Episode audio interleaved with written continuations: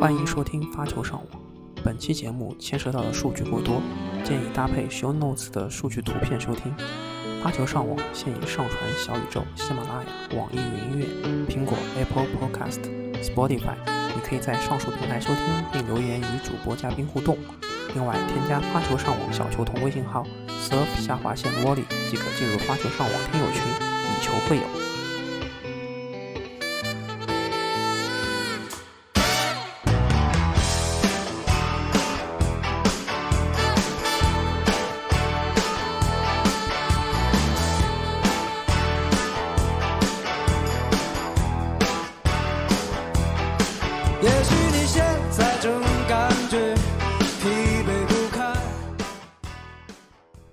大家来到这个新一期的发球上网，我是主播笑飞。然后啊、继上一期节目这个戴维斯杯之后啊、现在这个国际网坛也是进入了一段休赛期。那啊、我觉得也是时候再盘点一下整个2021年的赛季的数据。正好我们之前我这次邀请来了我们之前的返场嘉宾狐狸老师，他对于这块的数据还是挺有心得的。然后我看到他之前每年都会在贴吧去分享他这块儿的数据。那么我们就开始吧，欢迎狐狸老师。还有大大大家好，这个笑飞笑飞过奖了，不是什么老师啊，只是普通爱好者了。那么呃，嗯，呃笑飞今天刚刚说到这个二零二一赛季结束了，那么确实这个一年的征程就此尘埃落定啊。我们也看到德约科维奇他又守住了自己年终第一的这个宝座，将这个年终第一已经现在已经积累到三百五十周以上了。对，三百五十周以上了，对的。是，这是一个非常了不起的那个成绩，他在不停的向格拉夫的那个记录发起冲击。对，格拉夫，而且她是女子这边的职业吧，对吧？就是双，就是两边一块看吧，两边一块看了，嗯，对吧？对，就是在男单这个领域来说，他现在是前无古人了，后有没有来者，现在还不知道，对吧？嗯，啊，是的，电脑排位以来是前无古人了，真是很很厉害的一个成绩。嗯，那么呃，正如刚才笑飞所说，我每每年的 ATP 赛季结束之后呢，我都会在，我都会将一些那个数据啊，就是更新一下，然后在德约科维奇八这个贴吧发一个帖子啊。今年我也是前几天刚刚发了哦，啊，是的，这帖子在哪？我看看。对对对，我看的还是你去年发的那个，我找找你对你你这个，对我我应该有发链接给你吧，反正它的名字呢就叫你发了个去年的，哦，看到了看到了，十二月六号发的，嗯，是的，是的，它的名字就叫做那个呃，二零二一赛季后数据盘点啊。当然嗯，这个名字没什么特别的，因为每年都要来一次嘛。嗯，挺硬核。那你来展开介绍介绍，嗯，好啊，好啊，就是说这个，嗯，呃，其实也没什么好介绍的，它主要就是讲，就是讲一下，呃，排列一下这一年结束以后各个各个重要的球员他的一些数据的变化，比如说大满贯的呃公开时代以来那个大满贯八强以上积分的变化情况啊，当然也包括四大满贯各自单独的啦。然后还有那个第一年中第一的一个数据吧，每年都会产生一个新的年终第一啊，我我就将这一年中的数据记录下来。比如说这个年终第一，他赢了多少场，他输了多少场，他胜率怎么样啊？他他的拿了几个冠军啊？他的冠军率，包括他的连就是在一年中的连胜数量啊，包括对阵前十的胜率，甚至统计了一下他的盘的，就是每一总盘数的胜率、总局数的胜率。啊，发球局的胜率、接发球的数据、抢七胜率，包括他发球的一些发球和接发的一些数据，这样子统计下来呢，我们就能够得出一个从一九九一年以来历年年中第一的这些所有数据的一个表格啊，这些表格的汇总我都是发在了那个帖子里面，大家都可以，大家大家都可以去看一看，嗯，也算是一个比较嗯。直观的了解吧。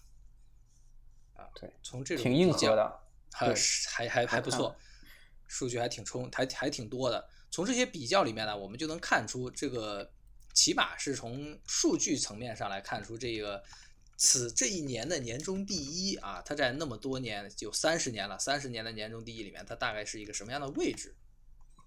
嗯，这是一个也是一些比较有趣的话题啊，我觉得是相当的有趣的，也是相当直观的啊。那比如说就是这个大家都知道，现在 ATP 的积分规则是从零九年开始就调整到现在这样一个模式了，也确实是非常的成熟啊。那么我们刚刚结束的这个二零二一赛季呢，德约科维奇他的积分是达到了一万，呃，是一万一千一万一千五百四十分啊，这个分数在他自己的职业生涯里面。其实呃算是不错，但也不是非常高吧，因为因为他年终第一已经算是第二低的了，甚至比他自己在 二零一对比他二零一六年和二零一三年两个第二年终第二的分数还要低啊呃，但是呢，这个像一万分以上的这种年终第一啊，也不是说年年都有了。根据呃我自己，包括一些其他的那个爱好者，尤其是有一位叫打假奇人的这这位数据整理特别厉害的一位，呃一一个爱好者吧，他统计的数据呢，就得出的结论大概是一万分以上的年终第一啊，基本上是从二零零四年开始才成为一个常态的。此前的那个二零零三年，就一一九九一年到二零零三年的那个年终第一，如果将他们的战绩按照现有的规则来进行算分以后。有很多年份是达不到一万分的，嗯，是啊，尤其特别神奇。其中，其中比较 让人就是让人感慨的一些什么事情呢？比如说两千两千年的库尔滕啊，这一位球员，我们都知道他是年终第一，但是他的分数如果就是他当年的成绩，如果按照现在的那个现在的积分规则进行折算了以后呢，他大概有多少分呢？大概可能是。可能是六千多还七千分吧，哦，那确实不多。对，确实不多。他当年，他当年大满贯只进了一个八强吧，好像是。他大满贯只进了一个八强。对，零零年。零零年吗？啊，是的。零零年，我看他拿了法网冠军嘛。对，没错啊，他他就那一个法网进了八强，然后大师赛倒是进了三三个决赛，一冠两亚。嗯。啊。然后，然后拿了年终总冠军啊，这样子。他当年的成绩呢，大概是六十三胜二十二负。你想，他他全年输了二十多场啊。他胜率呢，对对，他胜率也是一九九一年以来这个年终年终第一里面最低的，只有百分之七十四点一二，还不到百分之七十五。嗯，是的，就是说在确实一般。对，在两千年前后呢，大概拿出这种成绩就可以登顶第一啦。啊，但是与此相比，就有一些非常悲剧的人物啊，像穆雷。那个穆雷，我们知道他在一二年到一三年，在那个呃，在同一个五十四、五十二周的周期里面，他曾经手握大满贯、两冠一亚这么一个彪炳的战绩，但是还是排不到第一。哎，这个是，所以这个这个。这个有有一些话题，就是说球迷很热衷于讨论水不水时代，那应该公平的讲，在有些年份呢，你拿第一是要比其他的年份要容易一些的，而有在在有一些年份就特别的难啊。这样这些事情从那个年终第一的那个表现里面也能看出来了。这这也是相当明显的。我那个帖子里面也总结出来，就是其实这个就是说这个趋势是什么样一个情况呢？就是八十年代我们姑且不论啊，八十年代那个由于大师赛它的体系不像现跟现在是有一些差别的啊，所以八十年代比较比较难以比较。就是九十年代啊，它有好多年的那个年终第一的胜率啊是不到百分之八十的，啊，其中最高的也就是九四年九四年的桑普拉斯。他是当年是七十七胜十二负啊，但他的那个胜率是百分之八十六啊，这个是已经是最高的了。但是从零四年开始，费德勒他就大幅提升了这个年终第一的表现，他当年的胜率就达到了七十四胜六负，胜率百分之九十二，一下子就把年终第一的那个胜率抬高了，抬高到百分之九十以上。嗯，但他打的比赛其实也比桑普拉斯相对来说少那么一些，对吧？不少不少，他打了，他也打了八十场了。桑普拉斯年也打了，就九四年也打了八十八十九场，多了九场，其实差别不是特别的大。我觉得多九场差别不是特别大，因为费德勒后年他后面也有一些那个场次非常多的嘛，嗯，他场后面也有场次非常多。我觉得场次不是重要原因，这个水平水平差距确实摆在那里。你你百分之九十二点五的水平胜率，你肯定要是比百分之八十上下的这个水平要高一大截的嘛，对不对？对对对，从这参就从这个参数样本也算比较大的，对吧？是的嗯，就从费德勒开始，这个 ADP 就进入了一个确实是将此前的水时代给结束了，就是进入一个嗯一个顶尖的水平非常高的这么一个时代了，就从零四年的费德勒开始。其实零三年罗迪克啊我看到啊，对你先说。呃，03零三年罗迪克其其实还表现一般般，他他当年七十二胜十九负，他输十九场，我一年都快输二十场了，啊，嗯这这个胜率不到百分之八十，百分之七十九，啊，他当年冠军总共拿了六个，也也是一个一般的水平，嗯，一般的水平。嗯但我记得他是拿了美网的这个冠军，对吧？是的，他北美大三元嘛，对对他拿了个北美大三元嘛，就对，因为我最近在看那个 利亚费德勒，对，因为我最近在看那个费时的纪录片嘛，就奈飞出的一个人人生破发点，对，然后因为罗迪克跟费时是从小一起长大的一个好哥们儿嘛，然后那纪录片里面其实也是有提到罗迪克这个费时他心理上的一些问题嘛，mental health 的一些问题，然后嗯。感觉到罗迪克好像以前确实他是相对来说被低估的一个球员，可能只是对他的发球印象比较深刻，但是嗯。其实他当时的一些正手啊，他的一些呃他的一些发挥，在这个桑普拉斯和阿加西淡出这个美国男子网坛之后，罗迪克是一个非常具有标志性的一个人物。你当时觉得可能他并没有继承像阿加西啊、普桑普拉斯的衣钵，但是好像看罗罗迪克之后的这些美国球员，好像有点一代不如一代的感觉。对，啊，你要你要站在美的。是啊，你要站在美国网球的角度，那是这样子啊。罗迪克，罗迪嗯克之后，美国美国网球选手进个前十都费劲儿，那他好歹是拿过第一的人嘛，对吧？对，而且当时罗罗迪克的话，他是一个非常典型意义上的这种美国的一个帅哥嘛，对吧？有点西部味道的。然后像我高中的时候，那个时候刚零三年零零三还是零四年的时候，大师杯刚引入的时候，上海大师杯刚引入的时候，其实我的一些女同学也是罗迪克，还有像什么费雷尔这种萨芬啊比较野，对对对，萨芬少，主要是颜粉嘛，主要就是这些打进。对对，就就是打进这个前八的，像这个费雷尔啊、费雷罗，还有这个罗迪克，我我我记得还挺吸粉的。呃，当当时我我我是有这个印象的，对吧？嗯，那不错。对我这个对我看到你这个表里面，费雷罗也是有挺多的，就是在那个因为大师赛嘛，其实是就是我们这边啊、可能对网球比较有印象的时候，就是那时候的赛事、九市的声浪，还是包括体育频道的一些宣传，都是挺大的。对，哦，是的，那个你你所看到费雷罗名字多，是因为是应该是看到我那个我做了一个九零年以来的那个冠军和亚军的那个表格，对对吧？对对对，啊，在在上面我用那个颜色把把不同的人名进行了区分，确实是那嗯些人那些嗯不同的球员的领地，这个确实通过颜色嗯一标也特别的鲜明。对，像像那个纳达尔就就全部集中在红土上，他占了红土的一大半儿，那真是太强了。是。啊库尔滕的红土也挺多的，对吧？还有莫亚，其实我觉得红土库尔滕红土不强，里奥斯库尔滕红土不强。对，红红土算是全拿过，但是我觉得他红土不强。对，嗯，嗯，他红土但他应该算是一个红土的高手吧？只能红土硬算硬地，嗯算是个高手嗯，不，但是我觉得他红土不如三巨头，他红土不如三巨头。嗯嗯嗯。好呀然后我们就聊聊今年吧。对，德约今年是他的这个是他的胜率是什么？嗯，你前面说了他的胜率嘛，然后他参加了多少场比比赛呢？就是呃，我我发现这个 ATP 它虽然嗯现在不算戴维斯杯的积分啊，但是它那个嗯它统计胜负场，它会把戴维斯杯给统计进去的。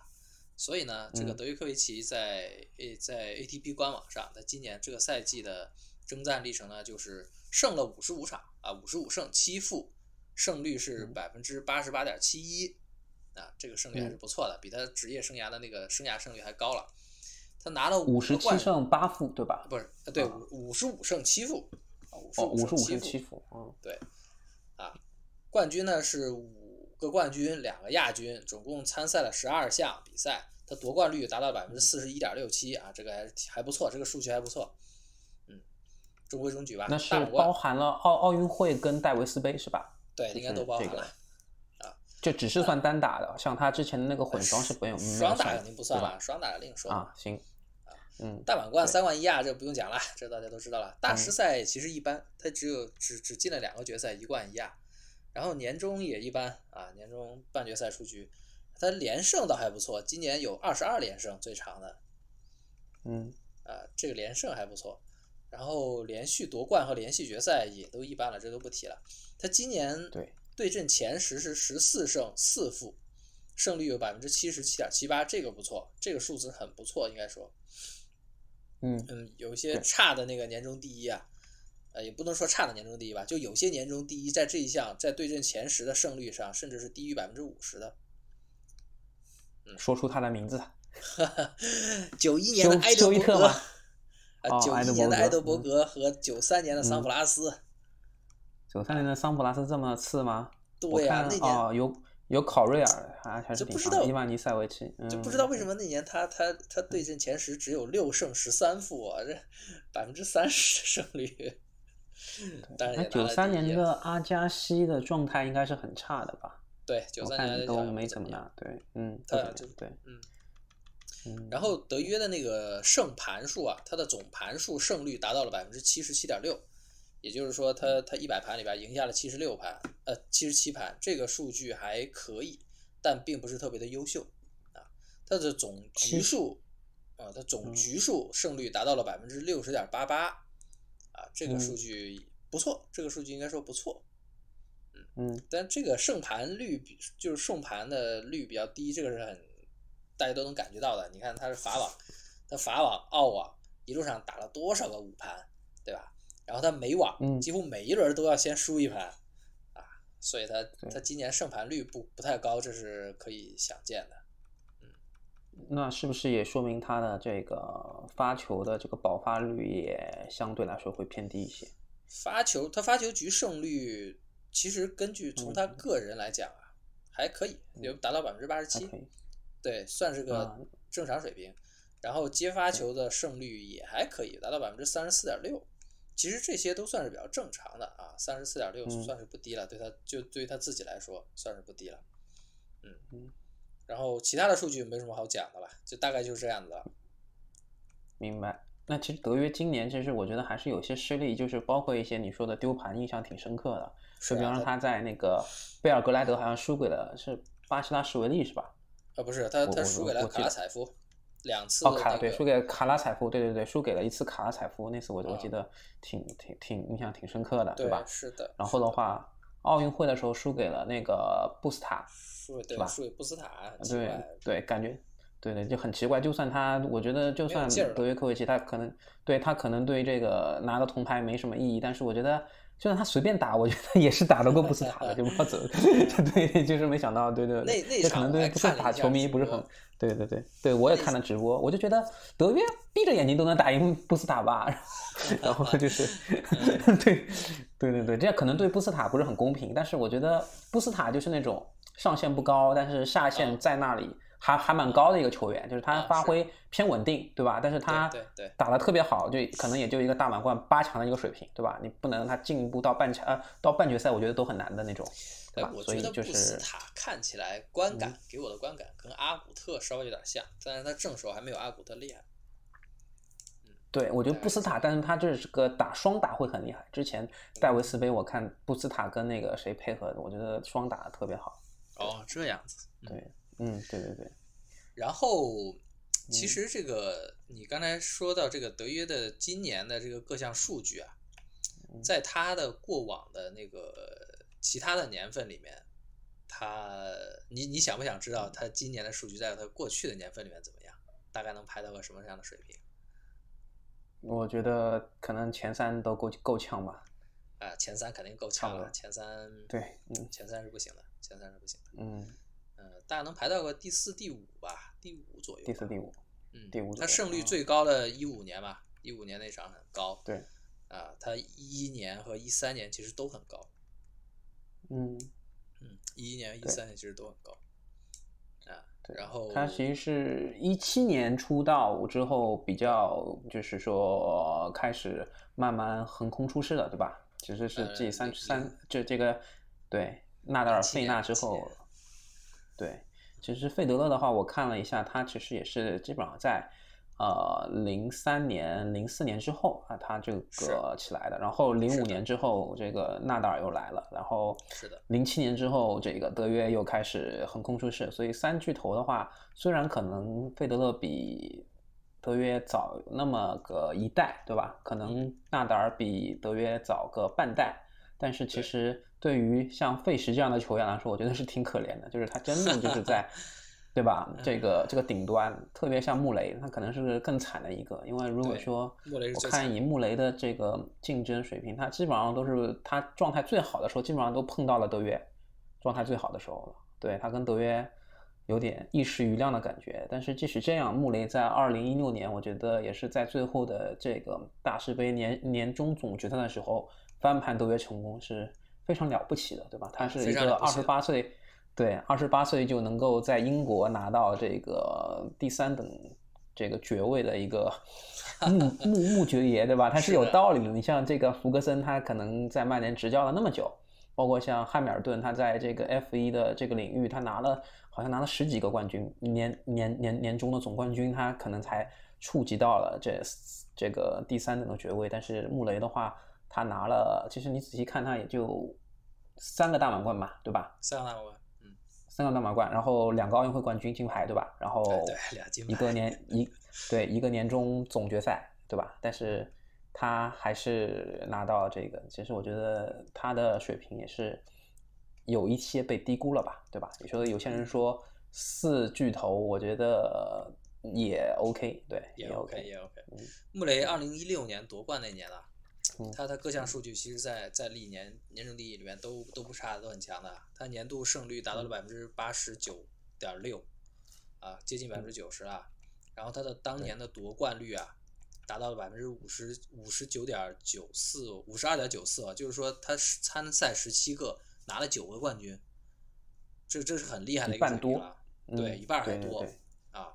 然后他当年的连胜有二十四连胜，啊，这个数字是很很很不得了的。一般来说，很少有球员能拿到二十以上的连胜的。德约今年是二十一连胜，对吧？我记得你二十二，二十十二连胜，二十二啊，二22十二连胜，是嗯，那也其实也是挺不错的了，嗯。对。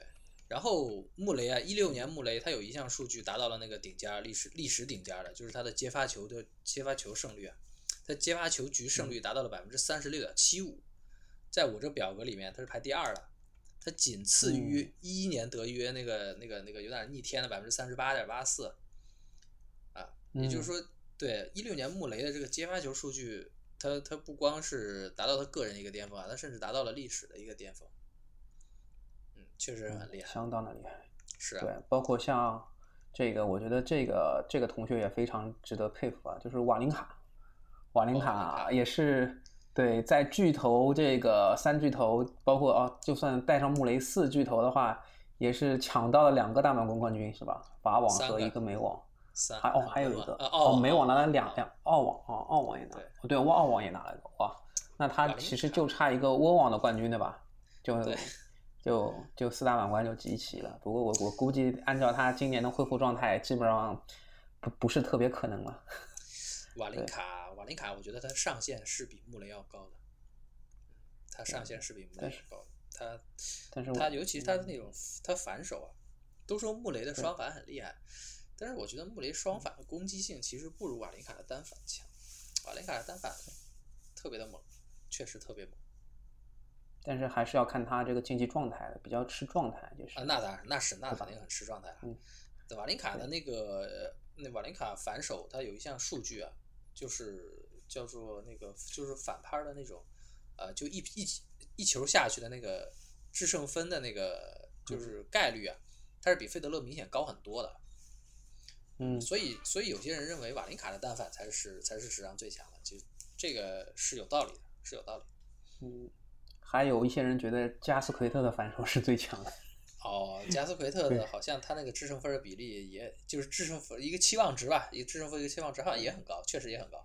哎，不过他明显的正手太弱了，他正手弱成那个样子对，他怎么可能对 强呢？对对，他的问题就是反手太强，然后发球跟正手太菜了。其实他跟纳达尔是青年赛的时候，其实也都是一时余亮的嘛。但是好像打了成人之后，对，就是打了成人之后就很明显，对吧？他对纳达尔好像是十六连败吧？对对对对对对，苦主苦主。然后我记得加斯奎特在我读，就是我记得我那个时候是中考吧，零五年的时候，嗯，对，零四零五年的时候，他刚也是跟这个纳达尔差不多时间出道的，然后打职业成人的比赛的时候还赢过费德勒，就当时大家都觉得这是一个希望之星。对，那时候能赢一场费德勒就很了很了不起，但是之后的话也就对泯然众人了，所以其实也挺可惜的。我记得说到费德勒之前那个，对对对，那个叫科耶高斯，他还说调侃迪迪米特洛夫，说说说说说他他其实他的偶像就是费德勒嘛，然后科耶高斯说，但他现在没有办法像费德勒之前训练那么刻苦，他说他之前也。啊，这个训练过一天训练七小时，然后回家还会看视频什么样子的。但是他现在可能也就开了个播客，可能也就不那么不求上进。然后他说他，但他还是想要打出自己风格和水平的。他说，他说他看看看到迪米特洛夫就觉得很悲哀，说他的单单反都是学的费德勒，没有一点点的个人特色。所以我其实不是很理解他在播客里面吐槽迪米特洛夫的点在哪里。但是如果说我们反过去想，这个迪米特洛夫的单反其实就是包括他的动作姿势。确实很容易联想到这个费德勒，当然还是一个低配版的费德勒的一个单反，对吧？这个 迪米特洛夫，他他不光是反手吧？有人说他正手，他他其实正手也是学费德勒，他整个嗯，对，整个动作，对整个动作，包括发力、引拍、转体那些，都是学费德勒的啊。这个是，但是没有费德勒天分那么好就是了。或者说球感啊，就球质上面，我觉得。但是德迪米特洛夫其实青少年的时候，他也是这个拿到大满贯的冠军的。青青少年比赛的时候，所以其实他的对对对，其实其实他的发展也是没有到达就是别人对他的一个预期，对吧？嗯嗯，是还行了，哎，拿过年终了。对对，反正是看这个，我看到你这数据表里面有一个德尔波特罗大表哥，对他的大师赛的冠军倒是比我想象的要。就是感觉他能拿到大师赛就已经很不容易了。他他拿到大满贯以后，过了十年才拿到 大师赛。嗯，确实啊。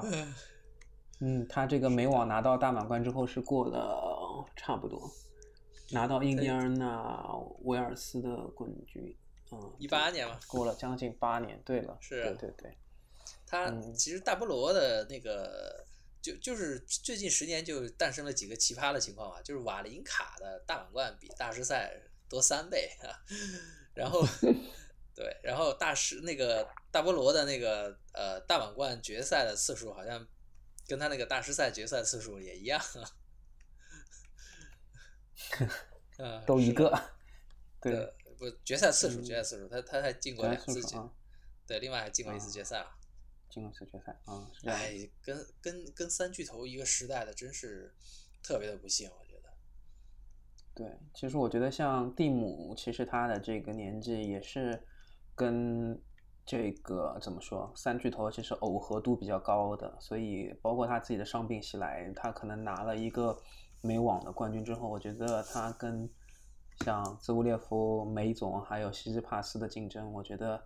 嗯，还是挺有压力的，对，因为我看今年其实你列的这个表里面，像兹乌列夫他也是拿到了马德里，拿到了这个辛辛那提，拿到了年终决赛，包括还有一个奥运会金牌，所以他今年的今年的表现其实也是挺不错的，可可以说是比较比较出色的了。然后梅总的话也是，我看到你这边写的也是。拿到了辛辛那提，拿到了美网的这个冠军，然后他澳网也是拿了亚军，对吧？是。然后他这次在这个年终也是进了决赛啊，输给了兹维列夫。其实现在硬地硬地就有一种说法，硬地新三巨头吧，就很明显的就是德约科维奇、梅德韦杰夫和兹维列夫这仨人是明显比其他人要要要厉害的。是的。红土的话，其实西西帕斯的水平，我觉得也还是不错的，包括像西帕斯要歇半年了，嗯，对他这个是腰腹受伤是吧？哎，反正他没份儿啊，他他歇了。对，嗯，红土的话，可能还是要看这个阿布扎比纳达尔的发这个发挥怎么样，因为其实像对，其实像这个梅总他的红土肯定是不行的，兹维列夫的红土的话，呃还可以，因为在马德里的时候他也是赢了纳达尔的，所以他的这个实力倒是对不能小觑的，对吧？嗯所以我觉得这一块儿是嗯可以看看的。纳达尔今年呃红土上面我记得是输给了这个输给了兹维列夫，输给了呃好像还输给了卢布列夫吧？对，哦输给了卢布列夫。嗯对对对，输给了一次卢卢布列夫一次，所以他的这个红土的统治力，我觉得现在肯定不像之前了，因为我看这个表里面，从这个零五年开始，哎，好除了有三年是这个呃有零八年、零九年费德勒拿了一个，然后一四年、一五年瓦林卡拿了一个，对吧？然后对。一六年德约拿了一个，一五一六年就是纳达尔比较艰难的时候，是。就是对，所以受伤伤病影响比较厉害的时候，所以啊、就是在老虎打了一个盹儿的时候，就是呃这三位拿到了这个冠军，然后但是现在的话，我觉得他统治力肯定不如以前了。包括如果说没有他之前那么有统治力的发挥的话，我觉得费德勒早就要拿双圈双圈这个全满贯了，对吧？啊，那呃这些嗯不要说如果了，哎呀，对对对这个事情很难讲。反正纳达尔在对红土的对对统治，哎，也总该结束啊，这个统治力也太强了。对其实德约的话，如果他明年宁夏法网的话，能做到双圈的那种，有没有这种三满贯的说法不三圈啊，可以吧？啊？三圈，三圈，啊对我我不是很看好。啊对，我觉得三圈对全你要满贯。对说明年的话呢，嗯德约还是温网比较 比较靠谱，其他的地方对其他地方挑战都挺强的。对他澳网应该会参赛的，对吧？这个新冠的这个疫苗这一块儿，我觉得应该会。会对，嗯，对他只是说个人隐私这一块儿的一些可能说对于这一块儿有一些质疑，但是我觉得对于大满贯来说，他应该是会植入这块儿的疫苗，对吧？嗯，是的是的。这个呃你说到纳达尔，其实纳达尔在那个年终第一的那些数据上，有一年呢，他是很奇葩的，就是一九年。一九年的嗯。纳达尔呢，他的胜率还不错，就是五十八胜七负，但是呢，他嗯。参赛了十四十四个赛事，他只拿了四个冠军啊，这个夺冠率其实是很低的。嗯，那嗯。他这个高胜率，包括他后面一些数据也非常的好看，比如说总盘数，他的胜率达到百分之八十三点八二，他拿下了等于说拿下百分之八十三的盘，他总局数是六十二点九七啊，这个总局数在总局数胜率，在我统计的这个这个表里面，它是排第二的，它仅次于一一年的德约。啊，他他特别厉害吧？他比零六年费德勒啊嗯，一五年德约都高啊。嗯那发球局和接发球数局，它是仅有的，仅有的两个啊可以做到都排在前列的。那为什么会有这种情况呢？就是他的夺冠率不高的情况下，他的其他数据这么好看，就是因为一九年的费纳达尔他退硬地退了好几个，他赛前退赛了啊，赛前退赛了就等于说他他没有输，所以就不影响他的数据啊，这也是数据统计上的一个就是一个缺陷吧，就是说你要是赛前退赛了，你就能保住你数据好看，但是你的战绩就不好，哈哈，就大概会会出现这么一种情况。当然，除了除了一九年的纳达尔之外呢，其他年份都都年终第一都没有出现过这种情况。嗯，就是一个低夺冠率，但是别的数据比较好看的一个，一个，比较奇葩的一个一个一个等于说一个，嗯，等于说不是很符合规律的这么一个情况啊。嗯，明白。呃，其他年份都是你的你的基础数据好，你的那个你的你的总体的数据才能好看的啊，就嗯大概这么就是大概是这么一个情况。嗯，其实其实我觉得年终注第一的那些数据啊，我在那个表格里面就是呃 Excel 表格可以给它涂色的嘛，对吧？啊，我就涂色以后就看的也特别清晰，就是那个接发球啊，可以很明显的看到，它差不多就是德约科维奇把它抬到了一个非常高的水准，就从一一年的德约开始，这个接发球局的胜率一下子超过了百，抬到百分之三十五以上了，或者百分之三十四以上啊，百分之三十四以上，此前一直都没有出现过的啊，到一一年德约科维奇就就一下子把它抬起来了，啊，发球局的那个胜率倒是降了，此前一直都有人能够拿到九成以上的发球局的，也是从一一年的德约开始，就再也没有年终第一能够拿到 百分之九十以上了。哎，这确实是一个很神奇的情况。嗯嗯，明白。所以从这个表格里面，你能看出来那些那些球员之间的那个特色也是非常的鲜明的。简单来说呢，就是发球局胜率高的人呢，他接发球局胜率就不高啊；接发球局胜率高的人呢，他的发球局胜率就不高啊。有好，就是说，就是一直到零三年之前，就出现了好几个这样的人，像那个桑普拉斯。然后那个和休伊特、桑普拉斯和休伊特这两个人就是完全是完全是对立的两面，一个镜像，对，一个镜像的两面，对的，嗯，休伊特的接发球是三十三，对吧？这两一零一零二年都是挺高的，对他能达到三十三，三十三就已经很高了啊。然后罗迪克呢比桑普拉斯更极端，罗迪克的发球局胜率更高，然后他的那个接发球胜率就更低。罗迪克是有九十一点四，是吧？嗯，对，你看他的那个罗迪克的接发球局胜率是是那个是九一年以来历年年终第一里面最低的哈，他这百分之二十。对，纳达尔的他一零九年的哦，这是费德勒哦，这是费德勒，费德勒跟纳达尔零九年一零年的这个发球局的胜率都很高啊。是啊，对。是的，然后接发这一块的话，纳达尔确实相对强一些，但是啊，强不少。我就觉得，强不少。对纳达尔，对纳达尔，包括他零八年的这个接发率也是高不少。但是纳纳达尔的发球，其实普遍印象中其实并没有像有费德勒那么有进攻性，但是他在一零年的时候也能拿到百分之九十点一，其实这个还。还挺意外的，包括你像一九年，他也是有九十点零零九，这个发球局的。一九年那个偏高了，他如果那几场硬地不退的话，他他肯定这些数据要被拉低的。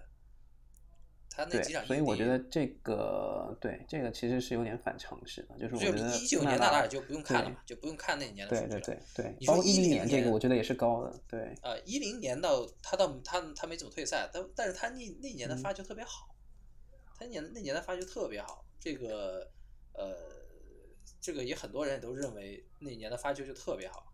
纳达尔可能他可能他本人的发球巅峰就出现在一零年。嗯，对，因为他零五年刚出道的时候，他的发球其实也不怎么地啊，啊是，也是靠磨的，对，也是比较偏磨的。那是可能之后这块发球也是下了不少功夫，然后技术上其实也有进行一些改进，对吧？是啊，是。其实他一直以来，我我都不觉得发球有什么好的。对他发球是不怎么样，那就是可能旋转会加的多一点，一般旋转加的多，力量就没那么大嘛。像这个费德勒和对，纳达尔发球落点一般，他他发球接起来不难，感觉。对上旋不能讲太多落点，容易容易拗啊，对吧？他说上旋其实是这个落点更难控制一些，不像平击球，其实相对来说，呃，我觉得像德约现在可能他的球速并不像他巅峰那么快，但是他的。这个落点还是相对来说比较更控的比较得心应手一些，对吧？其实，是的。有些时候并不是说球速越快，像罗像罗迪克，我看他的这个发球局的胜率高，就完全是冲一个球速，对吧？但是也有一些打法，像费德勒，像对对对，像德约，他当然你在绝对的速度和力量面前，对吧？有些再多的花招都没有用。但是像德约，我看到他他其实像这个。呃，他打这个总理他的这个套路，一个一个外角发球，然后他上网。其实这种东西，他可能说我并不求我第一拍就打死你，但是我对吧？我通过一个这个上网，其实通过这种手段，他的发球局的胜率也是通过这种手段可以提高的，对吧？他不一定说我对吧？像罗迪克可能就是不用三板斧，就一拍就把你干死了。但是德约可能我前三板，我我我对吧？像邓亚萍一样啊，我前三板。我就我我就干掉你就可以了，对吧？嗯，这个罗迪克这个这个人的发球，我觉得他他他的发球，呃，我觉得如果说他有被低估的话，他就是在发球局的表现他被低估了，因为你通过一些数据能看出来，这个人的那个这个人的发球局的表现，他是综合性的强大。他除他一发得分率啊有百分之八十一，是这个这个虽然没错是很高，但是没有说高到很变态，因为桑普拉斯连续五年过百分之八十的这种啊一发得分率，双方就算是打平吧，但是二发得分率。有很多人，我见到有很多人都认为桑普拉斯的二发很强大，啊，说桑普拉斯的二发加了旋转，还速度还很快。但是如果你看二发得分率的话，零三年罗迪克的二发得分率是百分之五十九的，他他比桑普拉斯的那那几年都要高了六个百分点以上，说明罗迪克的二发，这个是一个非常强的一个环节，他的二发得分率有百分之五十九。是是，嗯，这个是一个非常高的数据了，这个比就跟费德勒差不多了哈，说这跟费德勒差不多了，这个所以他但是他一发得分率比费德勒高啊，对不对？那是于是他的那一年的那个他一年的发球局胜率啊，能有那么高也不奇怪了。说到这个费德勒的费德勒的这个这两项数据啊，还我觉得就是费德勒的发球局数据绝对是顶尖的，费德勒发球局胜率能够。能够，其实他的发球局表现跟跟桑普拉斯差不多，都是非常强大。然后他接发，嗯，实际上是比桑普拉斯要好，要好不少啊。所以要好不少，对他五个五个百分点基本上都是我看到对吧？是啊，他的胜率就高那么多，那那自然整体整体表现就好很多了。当然这里也有一些那个例外，像那个零九年的费德勒，你就看到他的那个接发球胜率是百分之二十五，二十五都不到的，这个胜率是一个很低的胜率。就说明零九年的费德勒虽然是拿了第一，但是呢，他那一年的底线实力啊，我们都说这个接发球局啊，他主要看底线嘛，对吧？啊，他这个那年的费德勒其实算不上一个底线高手嗯，零九年的费德勒虽然四大满贯都进了决赛，但是那年的费德勒其实不能算是一个底线高手。嗯，很奇怪。但其实这个呃，对，这还是也是有一些反常识吧，我觉得，嗯，对吧？对，因为其实费德勒的底线，大家觉得还是也是相对来说可以僵持，也是可以打僵僵持的，对吧？嗯，看费德勒的那个费德勒，我此前总结过他一些数据啊，啊，当然有一些我没发上去了。他一七年的那个，就一七年的接发球局胜率百分之二十六，二百分之二十六，一五年是百分之二十七啊，然后。然后你再看他此前那个当第一以后的那些几年的，都比零九年要高一大截的，都比零九年要高一大截。他零九年确实其实不是很强，他虽然那年排到了第一，但是跟他自己比，零零九年的费德勒不强，甚至应该说对他接发球的胜率也比较低，是吧？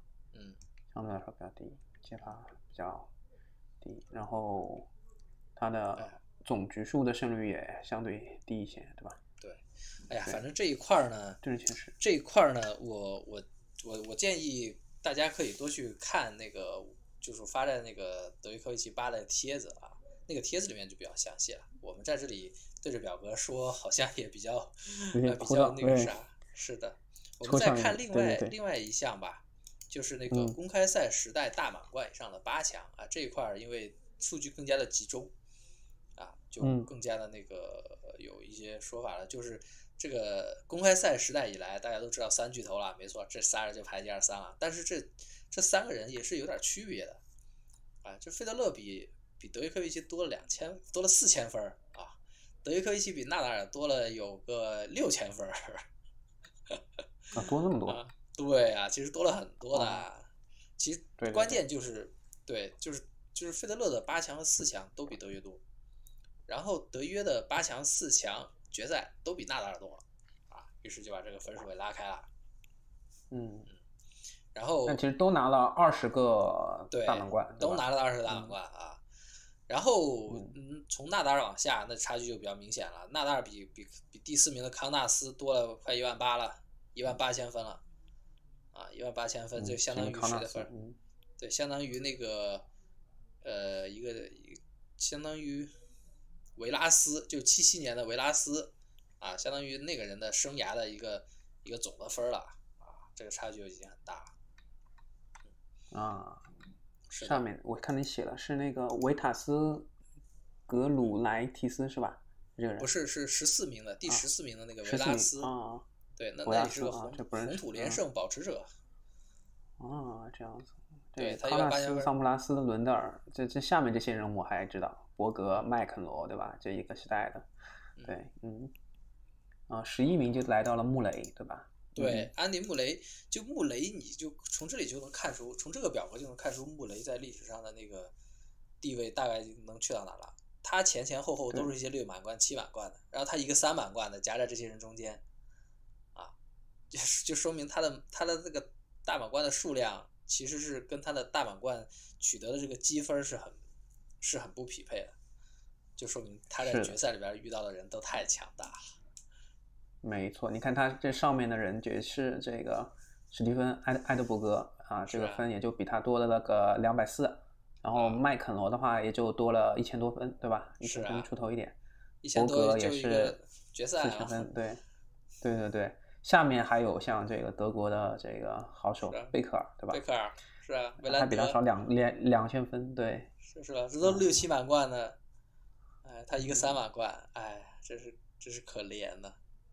他在吉姆考瑞尔前面，考瑞尔之前都拿了四个大满贯冠军，对啊，考瑞尔有？四还有领先那么一万多，他领先他一万多分，对吧？考瑞尔，对，是的，嗯，瓦林卡也是有一万四啊，分也是不少的。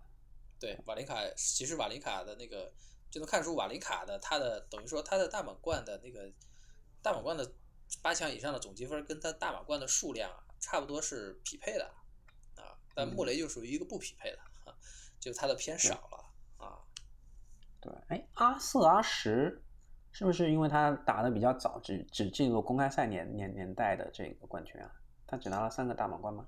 对，阿瑟阿什不算是吃这个亏了，其实最吃亏的就是是那个是肯罗斯维尔和罗德拉沃尔这两个大神。啊对，这两个大神如果正儿八经要是有四大满贯，就他们如果整个职业生涯都在公开赛年代的话，我觉得他们的四大满贯数量会跟三巨头一样多。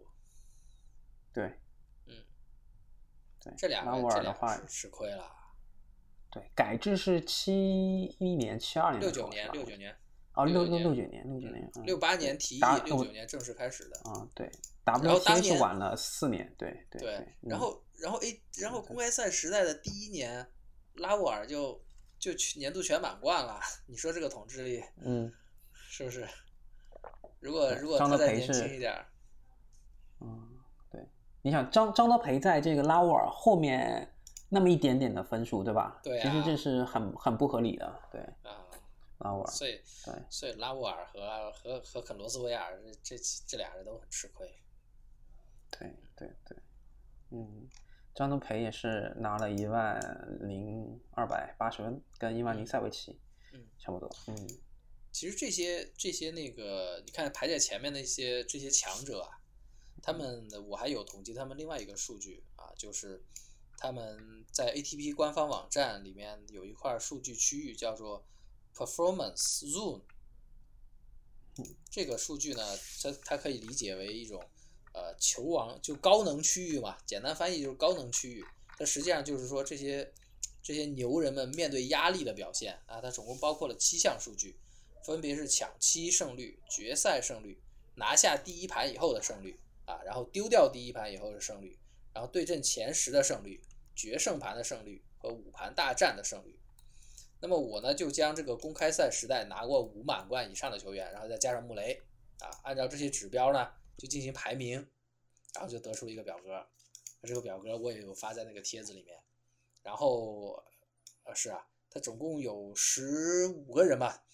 啊，十五个人就是三巨头：萨普拉斯、比约伯格、阿加西、伦德尔、康纳斯、麦肯罗、维兰德、贝克尔、埃德伯格、拉沃尔、纽康比和穆雷啊，这一共十五个人。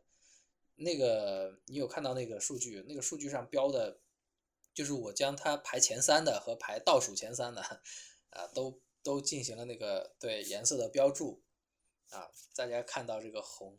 暖色调集中的区域都是些什么人，以及冷色调集中的区域都是谁啊？大家可以其实看得很明显，就就是这个德约确实是数据之王，我必须要说，他只有两项数据没有排在前三，他这决赛胜率，他的决赛胜率和破发点挽救率，对吧？对，就这两嗯项没有排在前三，其他全在前三。说这个人，这个人是何等之强！在在在这个表格里面就，当然这个表格也有不完善的地方。它不完善在哪里呢？就是七十年代啊，六七十年代数据收集的不完全，所以呢，像比约伯格啊、呃康纳斯啊，还有那个拉沃尔这些，还有纽康比这些人的数据都会失真。所以你看到拉沃尔的数据，他有他有几项排第一的，然后有几项垫底儿的，这都是因为数据不全的原因啊。但是还是挺能说明问题的。你看那个埃德伯格，埃德伯格几乎项项都垫底儿，那那那确实他在这十五个人里边，他就是比较差的那个啊。嗯，所以你看，再看，其实我想说的这个对比，就是看能突出穆雷的这个情况。穆雷没有一项数据垫底儿，当然也没有一项数据是排在前面的。这就说明他在这十五个人里面，他就处于一个中中间间的位置。啊，他在这方面的表现，对，实际上是在很多地方比阿加西还要好，比维兰德也要好。啊嗯，是啊，然后那他他他你拿着那三个满贯，那确实是就命命不好啊，是吧？是的，然后还有，当然这个数据里面，这个表格里面还有一项小问题，就是比约伯格这个人，你看到了他的数据非常好，他有三项第一，三项第三，啊，那他抢七胜率比较低嘛。呃，抢七胜率，我觉得是因为数据不全的问题。他这辈子不可能只打了那么点儿抢七，他主要很多没记录下来。嗯然后就是说，这个他为什么数据这么好呢？就因为这个人退役是巅峰退役，他等于说把整个那个下滑期给卡了，所以他的数据就这么好、嗯啊。然后这个跟这个人形成反例的是谁呢？是康纳斯。康纳斯的下滑期特别长，整个八十年代他一直打到九六年，整个八十年代到九十年代初，他都是处于一个下衰落期的，他他都被伦德尔刷了十七连胜，啊，但是你看他整体数据保持还很好，对吧？如果康纳斯跟、跟跟那个比约伯格一样巅峰退役，那他也能做到很多项第一呢，对不对？啊，所以这个，也是，我觉得麦肯罗好像也是打到了九十年代吧。吧对麦肯罗其实他也打到90如果也提早退役的话，也是会好一些，吧？对他的我记总数据也会得桑普拉斯，对桑普拉斯经常跟桑普拉斯打，他这个在这个大小威的这个电影里面也也也是非常生气，对吧？就打不过桑普拉斯那时候年纪大了，对吧？嗯，对。其实他们如果早点退役的话，可能现在的数据还会好一点啊，嗯对，是的，这个所以其实三巨头，当然三巨头就没有这个问题了。啊，三巨头他们职业生涯都，你看费德勒到二十几年了，对不对？他数据还是挺还是挺好的，还不差。啊，所以这个确实是实力是在这里的这这些纳达尔的数据其实也是挺华丽的，啊好华丽的只是说跟对跟德约来说比还是逊色不少。但是如果说只是拿他这个数据跟其他人做对比的话，我觉得呃也不逊色于费德勒吧。对，我觉得其实是差差差不太多的，跟费德勒比的话。这个情况啊，我跟你讲，呃，嗯其实你要连续，就是说连续多年看下来，这种统计啊，我并不是第一个人做的人。费德勒巴以前有一位呃有一位网友叫做 Over Sky Trend 啊，这么一位网名是叫这么一位的一个网友，是他最早开始总结这个数据的。他从什么时候开始？他说二零一三年就开始了，每年年末都会在费德勒巴发这么一个帖子。啊，我是看到他好像在二零一一八年以后就没有做了，我才从二零一八年开始做这个东西的，等于说我是接着他来做的。啊，他那个时候统计的那几年的那个数据就更明显，就是从在二零一五年之前那几年啊，其实平均排名最高的不是德约，就去掉比约伯格这种作弊的人啊，排平均排名最高的是纳达尔。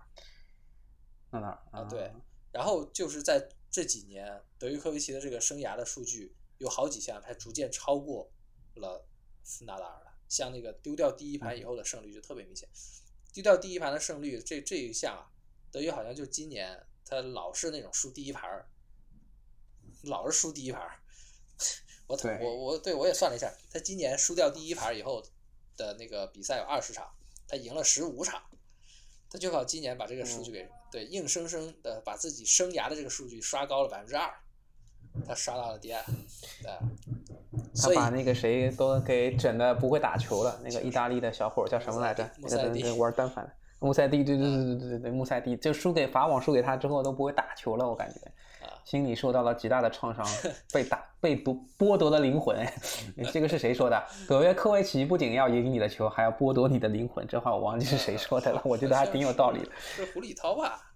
是胡里涛说的，啊好像是。不是胡立涛说的，是是胡立涛好像还翻译的是哪个球员说的，然后德约说：“我可不想拿走你的灵魂。”我记得是哪个球员说的，然后胡立涛的微博有提到这个话，对对对对对，就这一项之前，其实纳达尔是一直比德约科维奇要高的。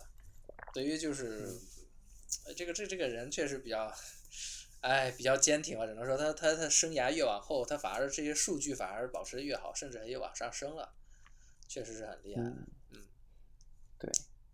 然后德行，我看你这个是你这个 performance 组里面，这个倒数第一居然是阿加西，我靠！哦，是 吧？不是吧？倒数第一是埃德伯格吧？埃德伯格平均排名更低啊，但阿加西也比较低。我看你这写了个，你写了个十五嘛，后三名十五，呃，十五是阿加西哦那个地方那个地方是图利，那个地啊方是图利啊，哦，图利啊，对，是图利啊。阿加西排名不高是啊阿加西很多数据都都都垫底了，嗯，平均排名也是十，对吧？对，是十十啊最最低的是埃德伯格，对对对，对埃德伯格啊，图里，嗯，这样，嗯，哦行，不是这明白了啊，你这是图里，对差不多。对吧？最低的是埃德伯格，然后纽康比也挺低的，对，纽康比吧也是嗯也也存在这个问题，就是他那个早年的数据收集不全，嗯，他也面临这样一个问题。对，穆雷其实确实平均下来，对嗯，他平均下来不差仅仅次于三巨头的，对吧？其实，呃，他是啊哦他，也不如麦肯罗，麦肯罗也不如拉沃尔啊，差不多，对，差不多，他这个。他实际上是很好的，他的数据表现很好的。嗯，对，穆雷真的是被三巨头打压了。嗯这个确实，他打压的其实其实像穆雷这种人，我觉得怎么说呢？他并没有特别的遗憾吧，因为他其实也拿到了三个大满也没有贯。特别的遗憾，但是你像，但是你像一些别的一些球员，其实他们可能说，如果没有三巨头压压制的话，如果他们比方说是活在这个呃有一个空窗期，比方说他们像休伊特一样，在他这个年代，对吧？嗯其实我觉得有些球员他们的呃水平，像纳班啊什么的，对吧？其实他们也是有机会的。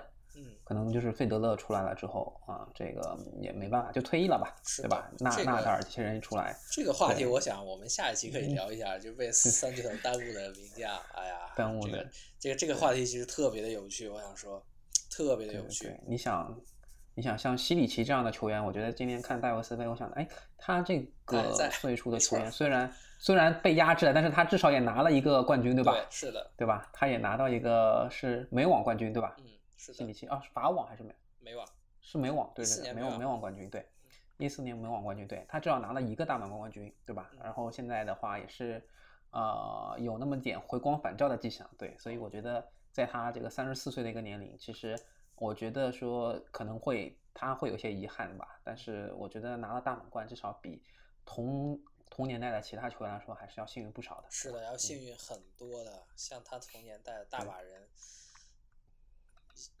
有好多人。哎，不过这个话题我们下一次再聊吧。今天也也聊了有有一个小时了。小时了，对对嗯对，行啊，那要不今天就到这儿好啊啊，好呀，那就今天的节目就到这里，好，的谢谢狐狸。好的，谢谢小飞。好的，好，再见。嗯好，好，好，那就再见。嗯。